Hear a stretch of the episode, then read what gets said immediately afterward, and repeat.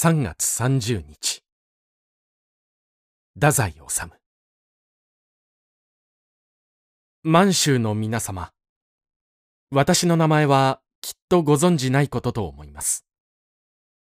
私は日本の東京市街に住んでいるあまり有名でない貧乏な作家であります。東京はこの2、3日ひどい風で武蔵野の真ん中にある私の家には砂ほこりが容赦なく舞い込み、私は家の中にありながらも、まるで地べたにあぐらをかいて座っている気持ちでありました。今日は風も収まり、誠に春らしく静かに晴れております。満州は今どうでありましょうか？やはり梅が咲きましたか？東京はもう梅は盛りを過ぎて花弁も汚くしなびかけております。桜のつぼみは大豆くらいの大きさに膨らんでおります。もう10日くらい経てば花が開くのではないかと存じます。今日は3月30日です。南京に新政府の成立する日であります。私は政治のことはあまり存じません。けれども、和平建国というロマンチシズムには、やっぱり胸が躍ります。日本には戦争を主として描写する作家もおりますけれど、また戦争はさっぱり書けず、平和の人の姿だけを書き続けている作家もあります。昨日、長井家風という日本の老体家の小説集を読んでいたら、その中に、下々の手前たちがとやかくとご政治向きのことを取り沙汰いたすわけではございませんが、先生、昔から諸越の世には、天下太平の印には、綺麗な鳳凰とかいう鳥が舞い下がると申します。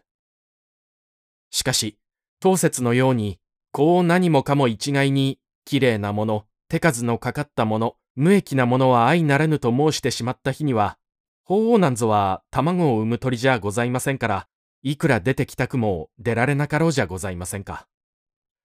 他のものはとにかくといたして、日本一、お江戸の名物と、から天竺まで名の響いた錦絵までお差し止めになる謎は、せっかく天下太平のお祝いを申しに出てきた法皇の首を絞めて、毛をむしり取るようなものじゃございますまいか。という一文がありました。これは、散る柳窓の夕映えという小説の中の一人物の考えとして書かれているのであります。天保年間の所持御見役のお触れについて、その一人物が大いにこぼしているところなのであります。私は、長井家風という作家を決して無条件に崇拝しているわけではありません。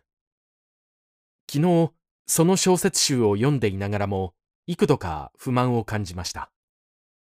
私みたいな田舎者とは、たちの異なる作家のようであります。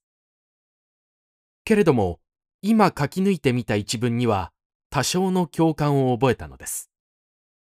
日本には、戦争の時にはちっとも役に立たなくても、平和になるとのびのびと規則を伸ばし、美しい平和の歌を歌い上げる作家もいるのだということをお忘れにならないようにしてください。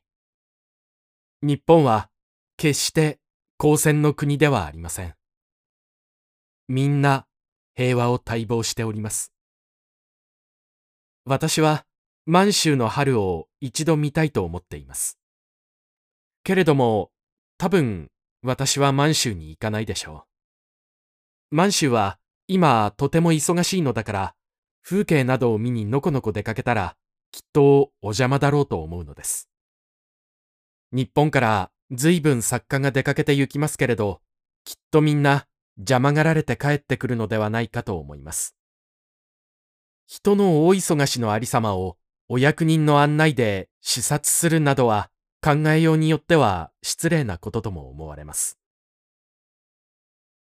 私の知人が今三人ほど満州に住んで大忙しで働いております。私はその知人たちに会い、一夜しみじみ酒を汲み合いたく、そのためばかりにでも私は満州に行きたいのですが、満州は今大忙しの最中なのだということを思えば、ぎゅっと真面目になり、浮いた気持ちもなくなります。私のような、すこぶる国策型でない無力の作家でも、満州の現在の努力には、こっそり声援を送りたい気持ちなのです。私はいい加減な嘘はつきません。それだけを誇りにして生きている作家であります。私は政治のことは少しも存じませんが、けれども人間の生活についてはわずかに知っているつもりであります。日常生活の感情だけは少し知っているつもりであります。それを知らずに作家とは言われません。日本からたくさんの作家が満州に出かけて、お役人のご案内で視察をして、一体どんな生活感情を見つけて帰るのでしょう。帰ってきてからの報告文を読んでも、甚だ心細い気がいたします。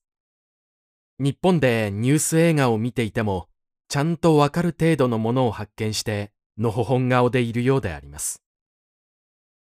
この上は、5年10年と満州に一生活人として平凡に住み、そうして何か深いものを体得した人の言葉に期待するより他はありません。私の三人の知人は、心から満州を愛し、そ知らぬふりして満州に住み、全人類を貫く愛と真実の表現に苦闘している様子であります。